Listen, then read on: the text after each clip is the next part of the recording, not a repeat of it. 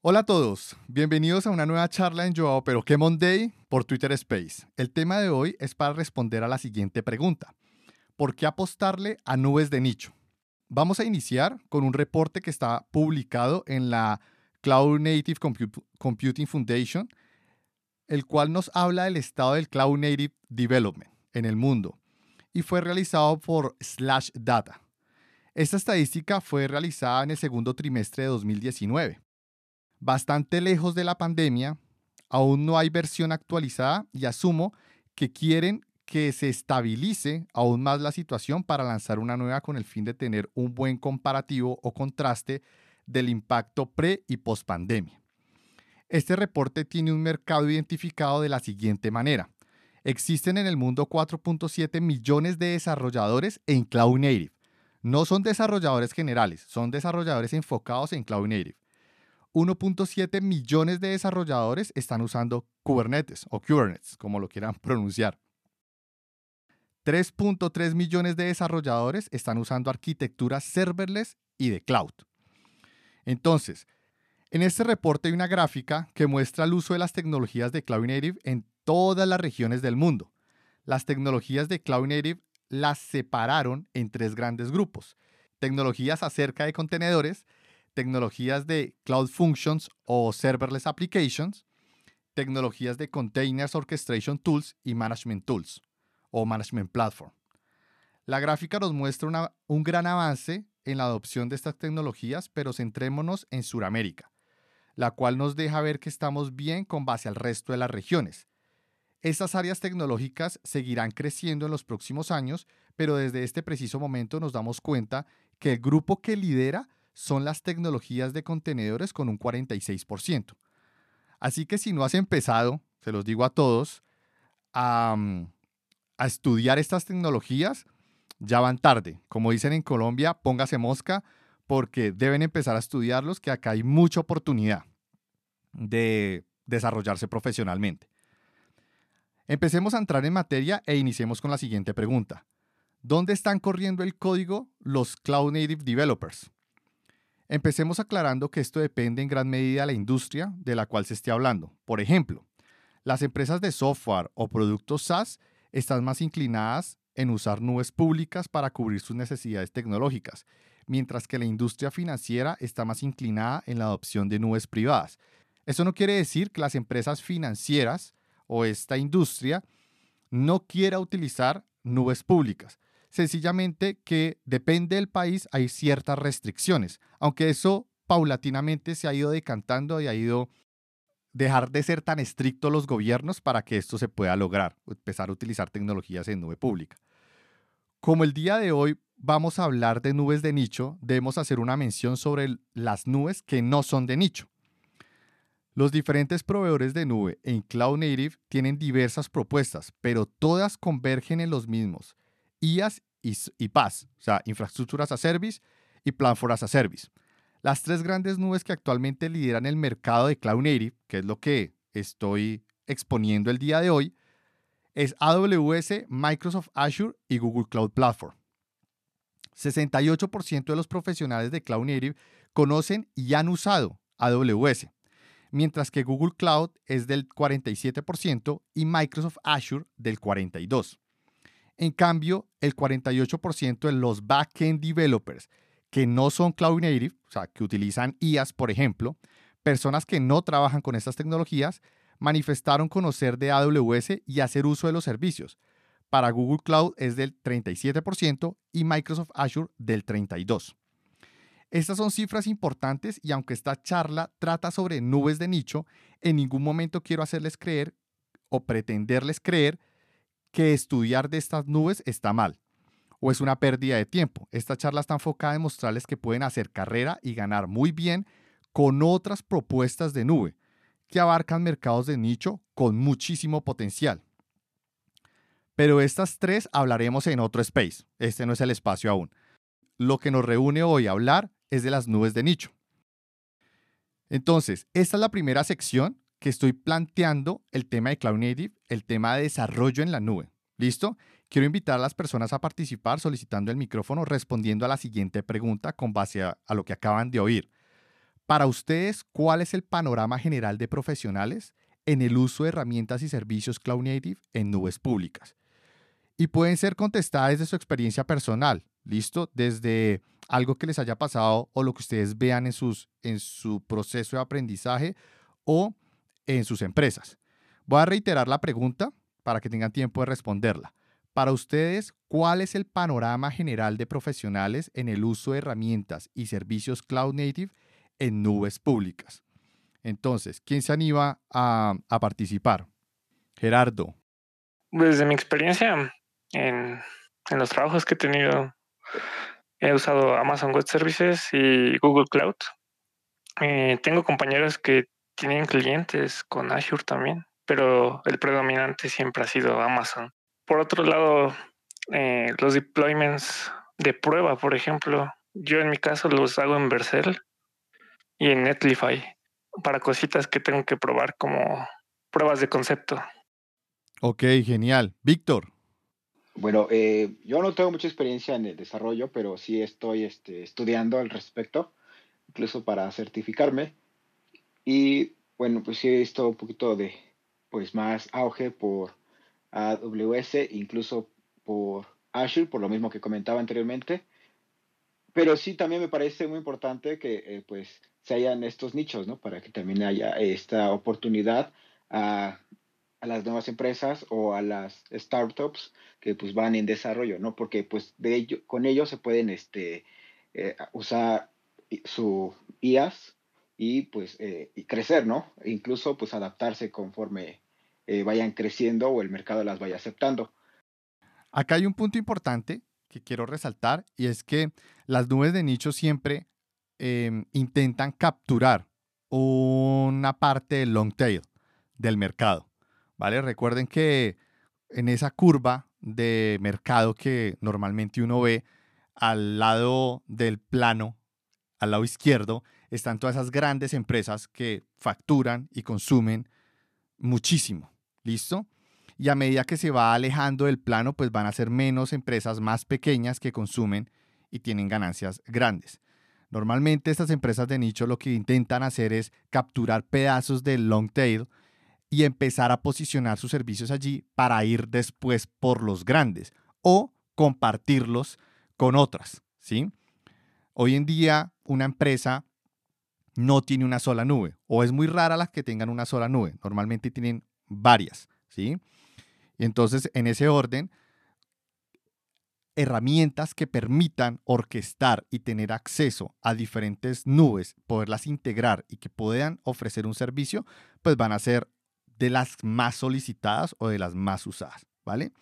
Entonces voy a continuar con la siguiente sección. Entonces, ¿por qué hice esta pregunta? La que Víctor y mm, Gerardo acaban de, responder. Bueno, ya les digo por qué.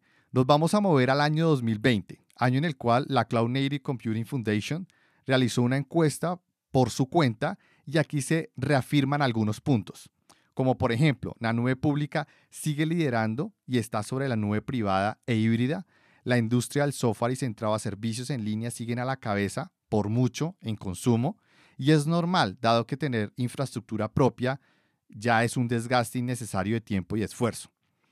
Y nos da una vista de lo que pasará con otras industrias, como por ejemplo la financiera, la retail, venta minoritaria, la de telecomunicaciones, energy utilities, manufactura, entre otras. Van a empezar a apostarle a la nube privada y el reporte deja ver claramente que ha habido un crecimiento considerable sobre esta. Cabe destacar que varios proveedores de nube están empezando a tener data centers en varios países en una misma región, como por ejemplo aquí en Sudamérica, tanto AWS, Azure o Oracle tienen ya en varios países data centers, haciendo que sea más fácil para una empresa que tienen de alguna forma restringido su uso empezar a considerarlos. Pero ya veremos cómo se desarrollan los próximos años de momento se inclina la balanza hacia la nube privada en estas industrias que tienen de alguna forma restricciones sus datos, ya sea por leyes o por la misma tradición de la empresa. Pero ¿por qué hago esta mención de nubes privadas si las nubes de nicho generalmente no tienen servicios de este tipo? Bueno, muchos clientes están viendo la posibilidad de expandir sus capacidades tecnológicas y esto quiere decir que deben integrarlas con sus sistemas de nube privada. Aquí es muy importante conocer de seguridad y arquitectura de integración para dar respuesta a este requerimiento. Aunque en este reporte me quiero enfocar en la adopción acelerada de las tecnologías de contenedores y las herramientas de automatización. Voy a citar literal lo que aparece en el reporte sobre cómo ha venido evolucionando los ciclos de despliegues, las tecnologías alrededor que me permiten hacer despliegues automatizados y más rápidos. Cito, desde el 2018 hemos hecho preguntas sobre los ciclos de lanzamiento, brindando información sobre cómo las organizaciones administran sus ciclos de desarrollo de software. Por tercer año, vemos que los ciclos de lanzamiento continúan acelerándose. El porcentaje de quienes lanzan software a diario o incluso varias veces al día ha aumentado al 29% desde el 27% del año pasado, es decir, desde el 2019. Los ciclos de publicación semanales siguen siendo los más comunes, con un 26%, pero más de la mitad de los encuestados, el 55%, publica semanalmente o con mayor frecuencia. Varios factores están impulsando esta tendencia. A medida que crece el uso de tecnologías nativas de la nube en ambientes de producción, las organizaciones construyen infraestructuras más avanzadas. Además, la pandemia ha aumentado el consumo digital, lo que obliga a las organizaciones a adaptarse para mantenerse al día con la demanda. Cierro cita. Este es uno de los factores que me llevan a argumentar por qué debemos apostarles a nubes de nicho, pero no quiero adelantarme, ya vamos a llegar a ese punto. Uno de los descubrimientos que al menos a mí me tomó por sorpresa es ver que los procesos de automatización han disminuido de un 40% en el año 2019 a un 33% en el año 2020 pero con un agravante a considerar. Disminuye cuando hablamos de ambientes en infraestructura como servicio, no en ambientes de cloud native o herramientas ya nativas en plataforma como servicio. Muchas empresas pequeñas y medianas requieren de implementación en infraestructura como servicio, pero ¿qué pasa si estas empresas quieren migrar hacia plataformas como servicio? Les va a costar tiempo, y dinero, sin mencionar la falta de conocimiento para hacerlo. Quiero hacer una segunda pausa, como cerrar esta otra sección, para hacer la siguiente pregunta. ¿Cuáles son los retos que han identificado en sus trabajos o en su proceso de aprendizaje cuando inician a trabajar con tecnologías de contenedores? ¿Cuáles son esos retos? Recuerden solicitar el micrófono y alzar la mano de esta forma doy la palabra en orden y todos tienen la posibilidad de ser escuchados.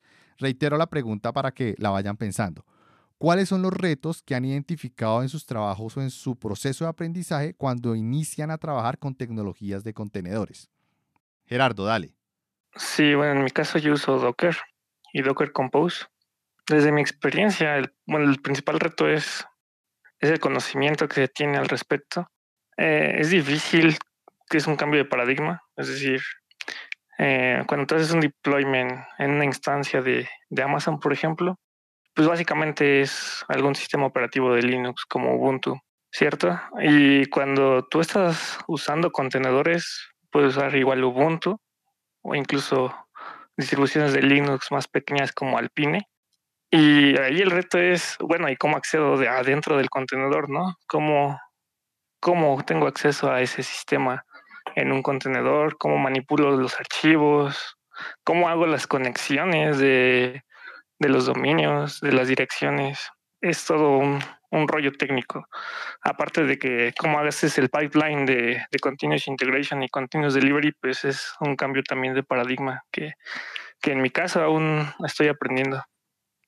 Genial, Gerardo. Sí, la verdad hay muchos retos alrededor y de hecho hay demasiadas herramientas en este campo de contenedores de Cloud Native. Son demasiadas. Y ya vamos, ya voy para allá.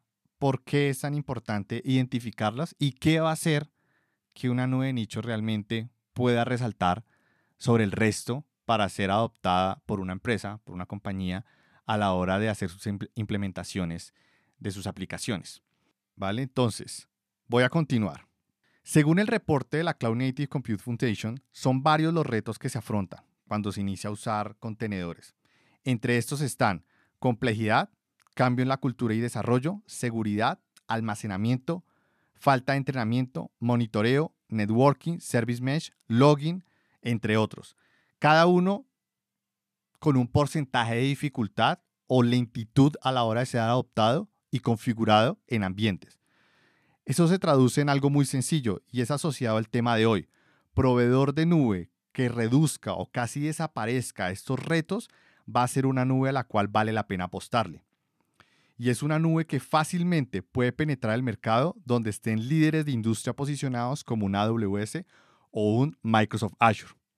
Pero entonces, ¿cuáles son estas nubes de nicho que vale la pena apostarles? Pues bueno, son varias. Como vieron en la miniatura de este space, se encuentra Twilio, DigitalOcean, ServiceNow, Scaleway, Linode, Heroku, Vercel, entre muchos otros. Estos servicios los dividí en dos áreas para analizarlos. La primera desde su reporte financiero, su crecimiento, Twilio, DigitalOcean y ServiceNow, que ellos ya comparten sus ganancias, su revenue de manera pública. Y el segundo lo analicé desde el aspecto técnico, que normalmente pues no estamos tan acostumbrados a usarlos, que eso, o al menos yo, que es Scaleway, Linode, Heroku y Vercel. Empecemos con el financiero. Cada una de estas empresas siempre comparten el crecimiento que está teniendo la compañía trimestre tras trimestre, permitiéndonos observar cómo ha ido posicionándose en el mercado y cómo y qué tanta más bien, aceptación ha tenido por parte de las empresas y desarrolladores. Voy a decir los puntos que a mi parecer son importantes en estos reportes. Ustedes saben que estos reportes tienen muchísima información financiera, pero me interesan los puntos claves a la hora de identificar un potencial en una nube de nicho. Con el fin de justificar la decisión de empezar a usar los servicios de cada uno de estos proveedores y por qué vale la pena apostarles. Entonces, para Twilio, el reporte financiero de Twilio nos dice que ha venido creciendo trimestre tras trimestre a una tasa promedio de 63%. En el trimestre 3 de 2019 facturaron 295 millones de dólares. Dos años después, tercer trimestre de 2021, facturan 740 millones. O sea, el doble. Es increíble lo, que, ha lo que ha crecido esta compañía. Twilio es una compañía de nicho que tiene algunos servicios en el área de Cloud Native y sobre todo se enfoca en las comunicaciones, siendo su producto principal el Customer Engagement, es decir, un contact center platform llamado Twilio Flex. Pero que esto no los engañe, su plataforma es muy completa y está quitándole terreno a grandes como AWS en el área de comunicaciones como servicio. Otro gran jugador de nicho es DigitalOcean en el reporte de DigitalOcean hay algo interesante y es que ellos hacen mención de los reportes de los cuales acabamos de hablar. Y adicionalmente tienen un estimado estadístico de consumo de cloud para el 2024 a nivel global. Estas son cifras de otra estadística y otro estudio al cual ellos tienen acceso, que va a ser de 116, de 116 billones de dólares, mientras que en 2020 fue de 44 billones de dólares. Recuerden que los billones estadounidenses son diferentes a los nuestros. El crecimiento es de casi tres veces, lo cual deja ver el potencial de crecimiento en el área y las oportunidades que tenemos, ¿sí? Como profesionales de, en el desarrollo, en la creación de, de software. DigitalOcean va a tener unos ingresos estimados al cierre de este año calendario de 427 millones de dólares en comparación a sus ingresos de 2019 con 255 millones de dólares, casi el doble en dos años, también le ha ido muy bien. Ahora pasemos a una nube que la verdad su crecimiento es absurdo superando a Salesforce, Oracle o SAP y es ServiceNow. Esta es una empresa que está dando de qué hablar. Puede que no esté tan posicionada en Latinoamérica, pero es una empresa que debemos estar atentos y es una gran oportunidad para nosotros. Ellos cuentan con unos ingresos de 4.3 billones de dólares en el 2020, esto es anual, y con una proyección de cierre para 2021 de casi 6 billones de dólares. Y así me puedo quedar hablando de otras nubes, pero ya les dije que eran dos grupos. Ahora el, grupo técnico es para nosotros de lo más importante. Ya sabemos, al menos de estos servicios, qué las caracteriza, pero a unas más de nicho quiero hacer mención. Cada una de estas empresas ofrece peculiaridades que el resto de nubes no tiene o lo tiene en menor medida. Y quiero comenzar con la empresa Scaleway. Es una empresa francesa que se está expandiendo muy rápido en Europa y tiene dos servicios que para mí son de los más interesantes. El Apple Silicon as a Service para el desarrollo de aplicaciones Apple con un escritorio completo remoto y un Management Kubernetes Multicloud. Es decir, que puedo tener el servicio de Kubernetes en diferentes nubes, incluyendo la nube de Scaleway, y tener un servicio PaaS, ¿sí? plataforma como servicio, para administrar todos desde un único punto, que me permite también integrarlo con herramientas de DevOps, por ejemplo Jenkins. Linode o Linode tiene como foco desarrolladores, startups, negocios medianos y pequeños. Cuenta con tan solo 20 servicios, muy por debajo de su competidor más grande, con 200 que es AWS. La diferencia es que el Inode tiene una relación costo-beneficio muy superior a su competidor, haciendo que su plataforma sea muy atractiva. Tiene servicio de Cloud Native y GPU en conjunto con Machine Learning para apoyar todo el proceso de construcción de aplicaciones de nueva generación, por decirlo de alguna forma. Heroku cuenta con una de las ofertas más sólidas, esta es otra nube que esta nube fue adquirida por Salesforce, o sea, ya hace parte de todo el portafolio de cloud de Salesforce, pero quería enfocarme de forma individual porque ellos pues nacieron de forma individual y Salesforce aún no lo ha integrado completamente en su catálogo, lo tiene todavía separado. Heroku tiene una propuesta para ejecutar Postgres en la nube. La base de datos tiene muchas características que están siendo clave para el desarrollo de plataformas completas, como por ejemplo Hasura para la parte de GraphQL. ¿sí? Es una muy buena propuesta de Heroku a nivel de, base de datos as a service y es una a tener en cuenta si uno quiere utilizar nubes de nicho. Y Vercel, nuestro querido Vercel, plataforma de servicio muy completa para el desarrollo de aplicaciones Jamstack, reduciendo casi a cero todos los retos que se requieren o se tienen en los procesos cíclicos de actualización y despliegue que puede ser fácilmente integrados con servicios de DevOps, como por ejemplo Jenkins, y automatizar su proceso en su totalidad. Adicionalmente, ofrece Edge Functions.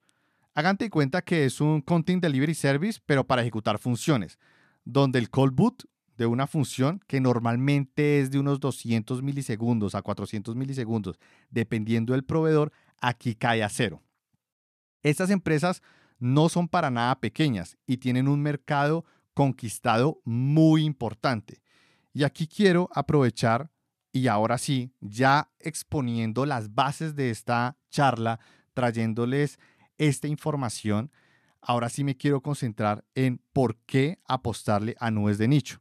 Primero, las nubes de nicho tienen, abarcan, como les dije, un gran mercado de long tail de todo el potencial de consumo de nube a nivel mundial.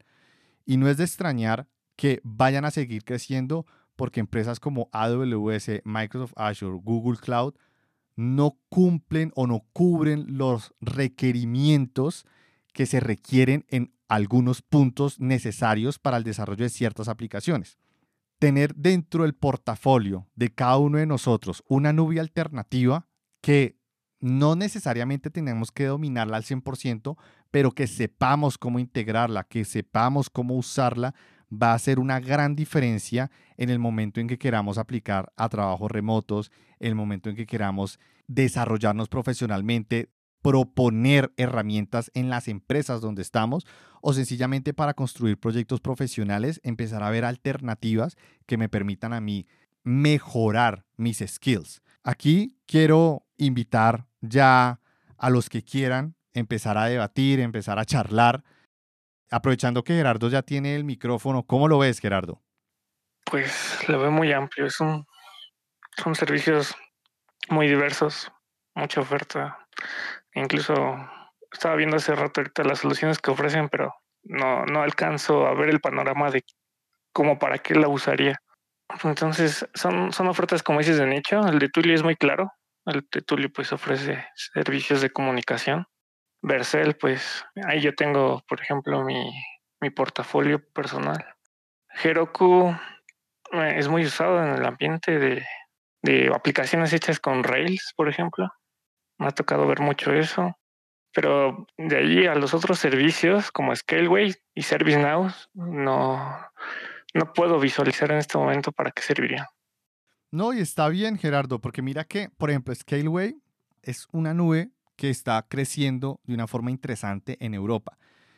Y los europeos, de alguna forma, por sus leyes y por sus modelos eh, económicos, entre ellos se apoyan mucho. Entonces, esta es una propuesta de cloud de una empresa francesa y se está posicionando muy bien en Europa porque sus data centers o sus principales data centers están allá y están siendo construidos y administrados en áreas donde probablemente un AWS, un Microsoft Azure o esos competidores grandes estadounidenses mm, no le van a invertir. Entonces es una nube la cual tiene a nivel de IAS es muy similar a la oferta que tiene AWS o Azure, ¿sí? A nivel de paz también es muy parecido, tiene bastantes herramientas muy enfocadas al desarrollo de aplicaciones nativas en nube. La única diferencia es que ellos no están creando servicios tan especializados como lo puede tener una AWS. Por ejemplo, como Poly o Translate o Lex, ¿sí? que son servicios como tal ya de eh, speech to text, text to speech o asistentes virtuales, chatbots. Ellos no tienen en este momento ese tipo de servicios, se están enfocando mucho en las aplicaciones porque finalmente ellos saben que ese tipo de servicios los pueden integrar, ¿sí? Con otros proveedores de cloud. Entonces creo que ellos lo que están haciendo es fortalecer su propuesta en un área en la cual fácilmente pueden asegurar al cliente para que ellos no se salgan de ahí.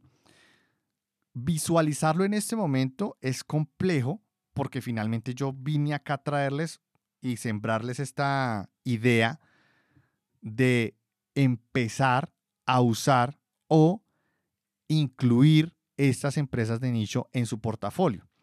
Recientemente, y esto es caso muy particular, empecé a hacer la solicitud en Twilio para tener acceso al API de WhatsApp. Ustedes saben que el API de WhatsApp no es como el API de Telegram o el API de otras plataformas de chat que uno hace la solicitud, le dan acceso y ya, inicie.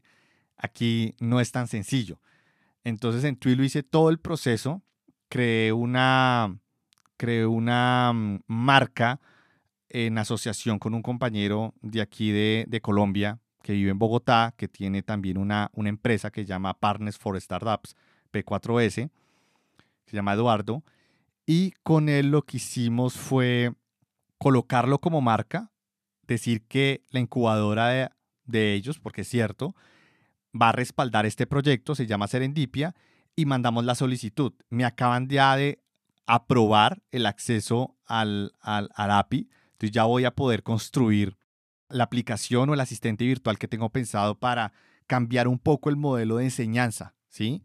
Que más adelante ya les contaré, pero en este momento estoy empezando a utilizar Twilio por el potencial que tiene y por la forma de integrarse con otras nubes.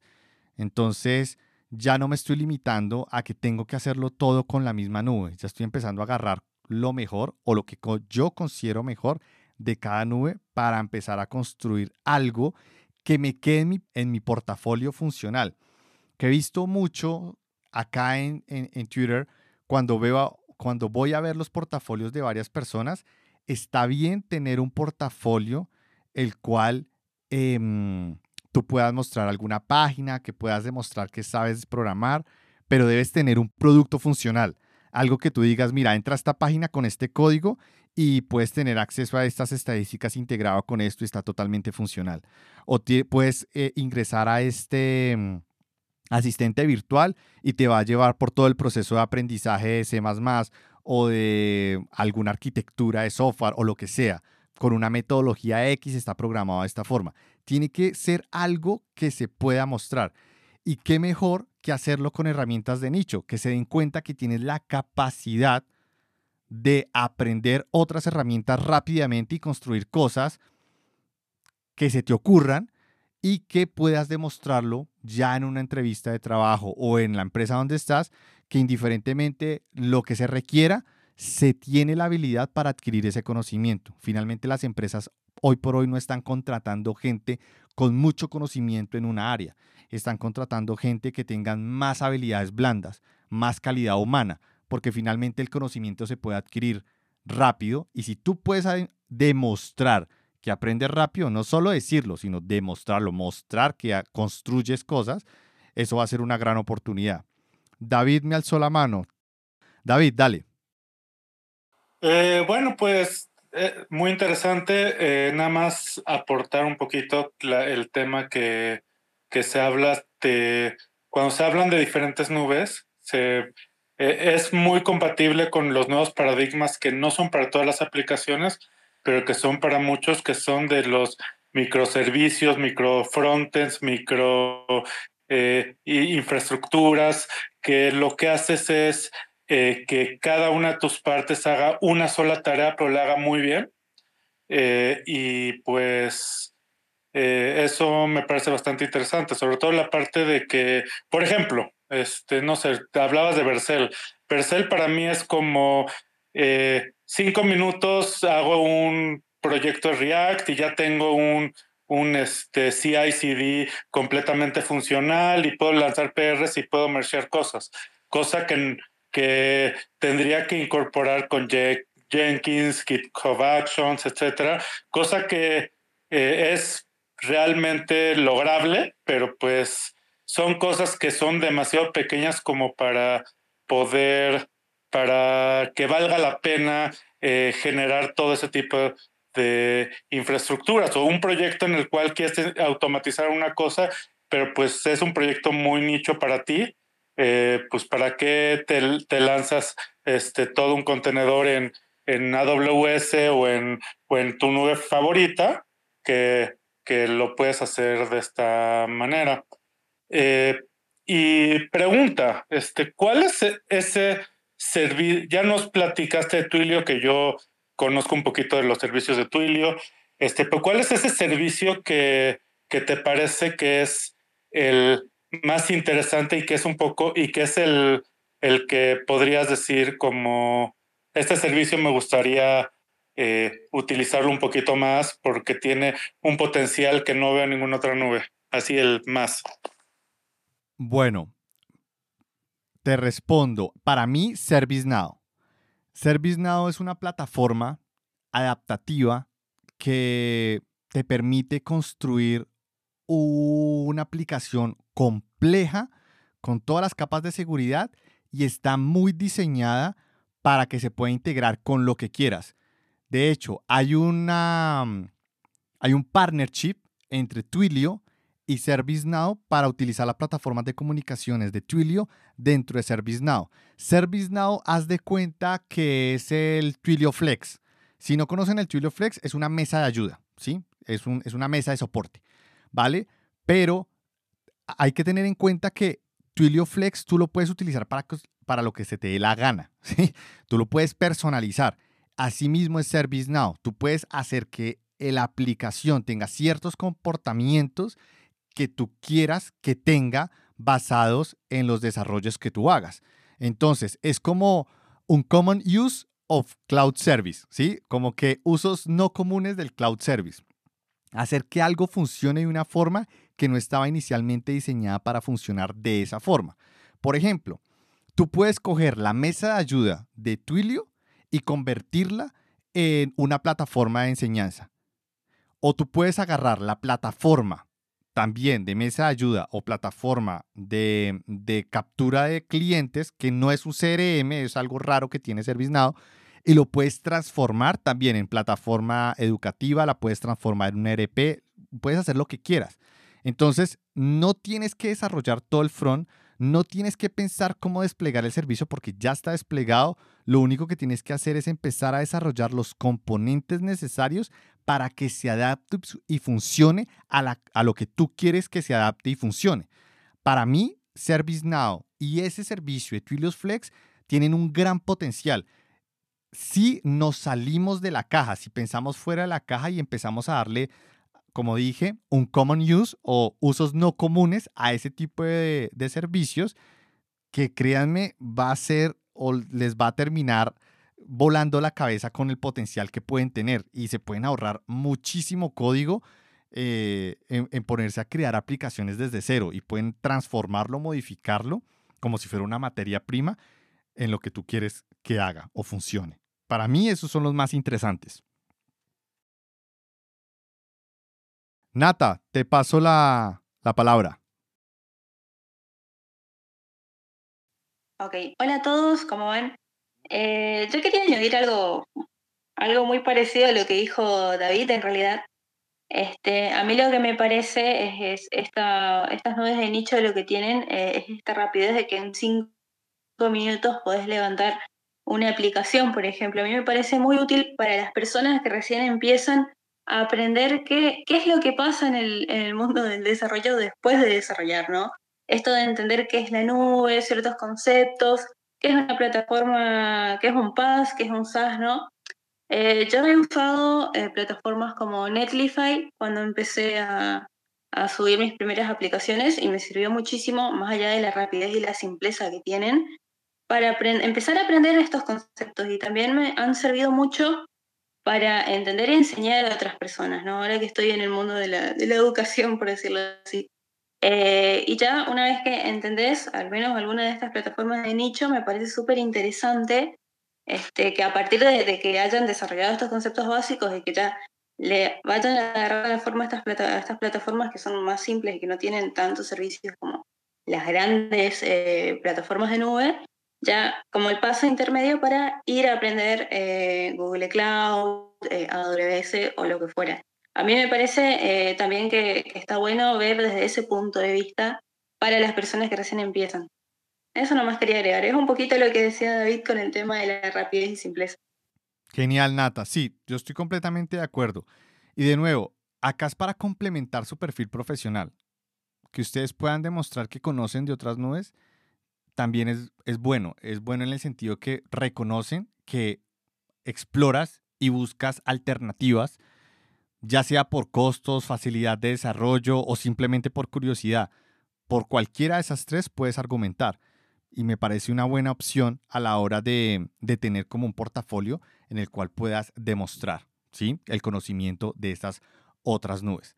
Y aparte de eso, todas estos, por lo menos Twilio o ServiceNow ya está abriendo servicios, creo que está abriendo oficinas muy pronto aquí en, en Colombia, tienen la oportunidad de que apliques a estas empresas, lo cual también es una muy buena opción, porque si ya tienes el conocimiento del técnico de lo que es la nube, lo único que tienes que estudiar o aprender o indagar un poco más o profundizar es la filosofía y la cultura organizacional que tiene este, estas empresas, lo cual les ayudaría también a apuntarle a trabajar a estas nubes de nicho que tener la posibilidad de entrar a estas empresas es mucho mejor que llegar a decir soy de AWS o soy de Microsoft Azure, porque finalmente son empresas tan grandes que lo que tú haces es muy pequeño, porque ya son tan grandes que lo que quieren es cubrir todas las áreas posibles de varios clientes, proyectos, comunicación,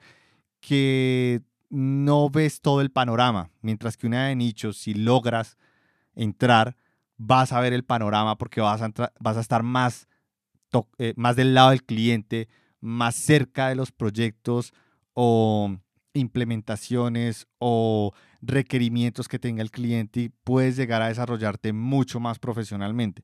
Ojalá que todos tengamos esa oportunidad, espero, eh, pero como les digo, hay bastantes nubes de nicho. Si se dan cuenta, pueden argumentar su uso desde la perspectiva técnica o desde la perspectiva financiera.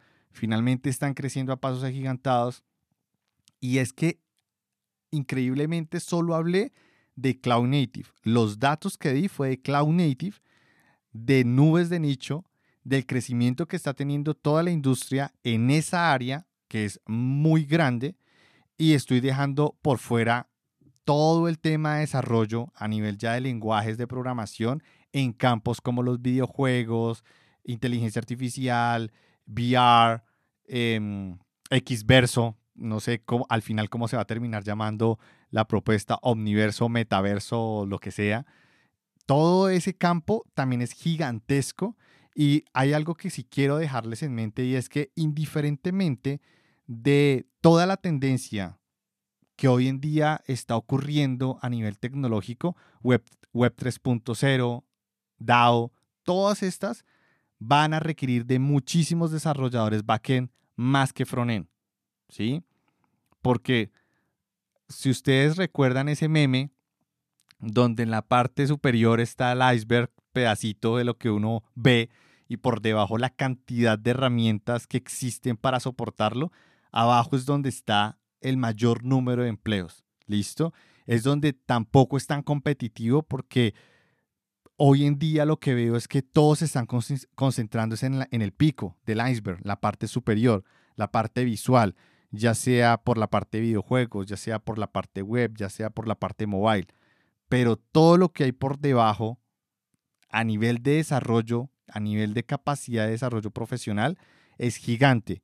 Y ahí hay una gran oportunidad para aprovechar las nubes de nicho, aprender rápido, ejecutar, construir un portafolio sólido que me permita venderme a la empresa que o al trabajo al cual yo me quiera aplicar. ¿Qué piensan? Nata, David, Gerardo. Em, dos cosas. Eh, la primera, mi opinión, este, eh, yo pienso que eh, las que las nubes de nicho, aparte de, de, lo que comentas de que ayudan en el portafolio, eh, nosotros, mal que bien, somos programadores, somos ingenieros. ¿Qué hacemos? Nosotros solucionamos problemas. Y estas nubes que tienen, que tienen solucionados problemas muy específicos y que nos ayudan. digamos, eh, en las más sencillas o más populares que son como Vercel y, ay, se fue cómo se llama la otra que, que está, ah, no importa, las, que, las que son plug and play para, para, meter, para desarrollar, pues en tu cinturón de, de superhéroe hacen que en, tres, en muy poco esfuerzo logres subir una aplicación que te costaría mucho más trabajo creándolo desde cero los servicios. Y acá mi pregunta es, ahorita hablaste sobre eh, Web3. Eh, digamos que, eh, que la red de Ethereum, la red de BCC, la red de Cardano, ¿esas contarían como, como nubes de nicho? Esa es una muy buena pregunta y la respuesta es no creo hoy día. Con la información que tenemos al día de hoy, no creo que aún se considere nube, ¿sí? Porque las tecnologías alrededor que están construyendo todo ese ecosistema se siguen desarrollando y aún están mutando demasiado, como para crear un estándar y que sea propagado por el resto, ¿vale? Cada una está tomando un camino separado que no sé si esté correcto, no sé si sea incorrecto, lo que sí te puedo decir, hay que estar muy atentos y observando cómo es el comportamiento y el desarrollo de todo ese ecosistema, que no tenemos idea hacia dónde nos va a llevar. Además, no sabemos tampoco si todo el modelo descentralizado que se propone en la Web3 vaya a triunfar, vaya a posicionarse. Yo sé que el Bitcoin está muy posicionado, el Ethereum, bla, bla, bla. Yo lo sé y de hecho vamos a tener otra charla al respecto mucho más adelante. Pero para el resto de tecnologías, el resto de desarrollo de aplicaciones, el resto de capacidades tecnológicas, aún no está penetrado o no ha llegado ese tipo de propuesta. Aún sigue siendo centralizado, aún sigue siendo un modelo en el cual pues ya venimos acostumbrados con una serie de protocolos y reglas que ya conocemos. Entonces, para mí, aún no le daría esa connotación, porque no lo veo todavía consolidado, ¿sí? Eh, puede que esté equivocado, puede que no, no lo sé, pero de nuevo, hay que seguir observando cómo toda esta evolución va, hay que seguir aprendiendo, porque definitivamente si no agarras la ola en este momento, aprenderlo más adelante puede costarte más, probablemente, o a futuro se simplifique aún más, que te cueste mucho menos y lo que hayas aprendido ahora te quedará como experiencia, pero no te va a servir de mucho, ¿vale? Porque pues ya van a salir cosas mucho más fáciles. También eso puede ocurrir. Lo importante es estar atentos a lenguajes de programación, a todo el ecosistema, cómo está creciendo, proyectos open source y todo que esté cobijado o esté bajo la sombrilla de alguna entidad que lo respalde, como la Cloud Native Compute Foundation o la Linux Foundation, alguna de estas que tú digas, si ya está aprobado, si ya una empresa, varias empresas grandes posicionadas en el mercado le están apostando, ok, esta es una muy buena opción. Te lo digo porque aquí sí es mejor irse con algún estándar o alguna plataforma que varios estén colaborando para construir. Porque si nos vamos a ver, hay empresas como Facebook que están intentando hacer su rancho aparte, como decimos acá en, Colombia. Entonces, cuando eso ocurre, em, monopoliza esa área y es muy difícil de integrarlo. Miren lo que pasó con WhatsApp. Es súper difícil tener acceso para poder construir un asistente virtual. La herramienta fue completamente limitada en el momento en que fue adquirida, no fue desarrollada como pudo haberse desarrollado de forma independiente y eso puede pasar también en, esta, en este desarrollo de la web 3.0. Por eso hay que estar muy atentos en cómo se va a ir desarrollando, ¿vale? Gerardo, me alzaste la mano. Sí, complementando un poco lo de la web 3. Yo conozco un proyecto que se llama The Graph, que básicamente te permite usar GraphQL como una como como con un GraphQL cualquiera, ¿no? Para hacer consultas al API. En este caso para las redes blockchain. Y el problema actualmente de, blockchain es que su uso es muy limitado. Es decir, ¿para qué lo puedes usar, no? Eh, quizá en el en entertainment, en marketplaces, en en social media, en, en DeFi, que es súper raro, ¿no? Son, son conceptos muy, muy abstractos hoy en día y sus usos también son muy limitados. Eh, como dices, no está del todo eh, al 100% desarrollado, es algo que se está apenas construyendo. Y pues si se montan al principio, pues yo creo que es una ventaja. Sí, muy de acuerdo. Vale, David. Eh, dos cosillas.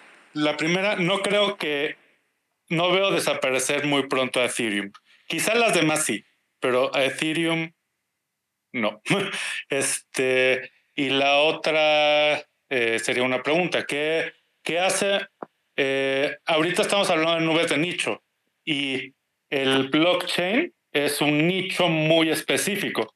Digamos que que este, es, es, para puras personas que tengan el paradigma de, de transacciones, ¿no? Es, es para cosas transables. Eh, pero, ¿qué hace a una nube una nube de nicho? Si, si, si no es una nube muy pequeña o, que, o, muy limitada o, o, no es del... ¿qué, ¿Qué hace a una nube de nicho? Porque en mi, en mi entendimiento, este, lo que hace una nube de nicho es una nube que haga que sea muy específica para algo, pero, pero ¿qué?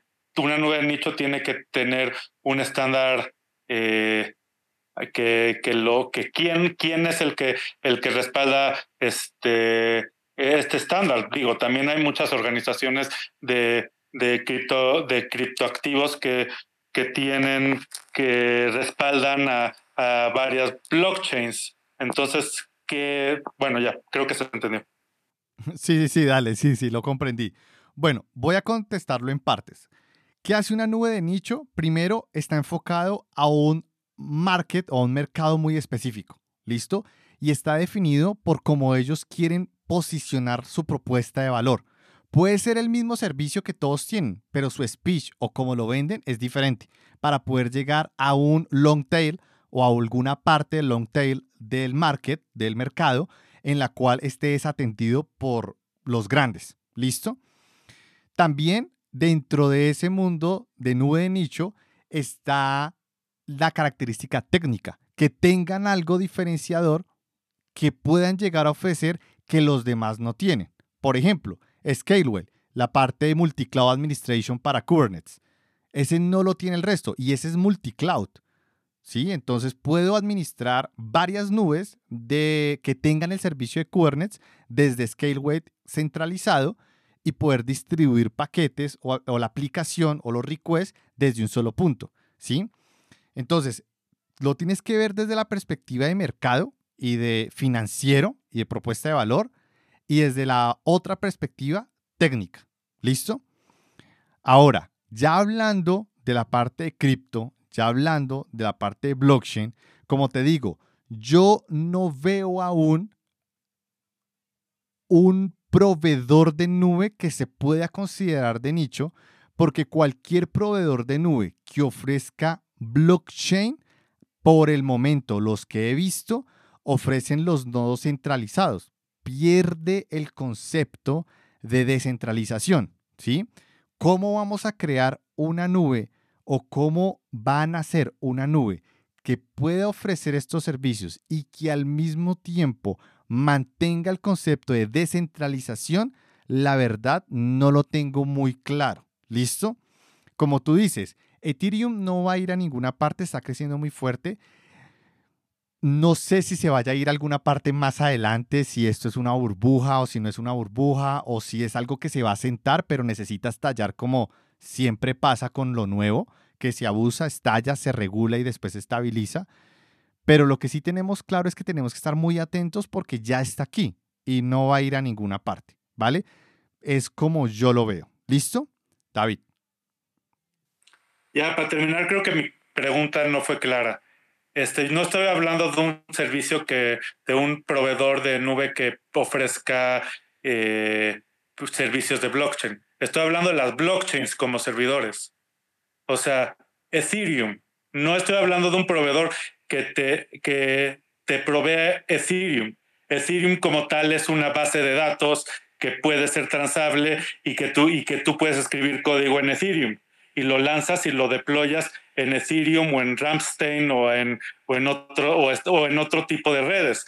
Pero como tal, eso es, ese es tu proveedor. No, no estoy hablando como de, de este, que haya un proveedor que te, que te ayude a generar una blockchain, que los hay, pero no, no son muy, este, eh, como tú dices, yo, yo no confiaría mucho en eso porque pues eso no, eso no es descentralización. Sí, ya te, ya te comprendo, vale, ya te comprendo. Eh, como te dije, esos servicios al ser descentralizados es un proveedor realmente. Por ejemplo, vayamos a un caso que ya conocemos, las herramientas de peer-to-peer para compartir archivos. ¿Sí? Un, un torrent, por ejemplo, ¿eso es un servicio cloud? ¿O que es un servicio peer-to-peer que no hay claro quién es el dueño, entre comillas, de todo lo que está desplegado allí? Muy similar obviamente guardando sus proporciones de similitud con la parte de el despliegue que tiene Ethereum, que tiene Bitcoin hoy por hoy. La verdad, como te dije, no creo que tengan una connotación de cloud provider.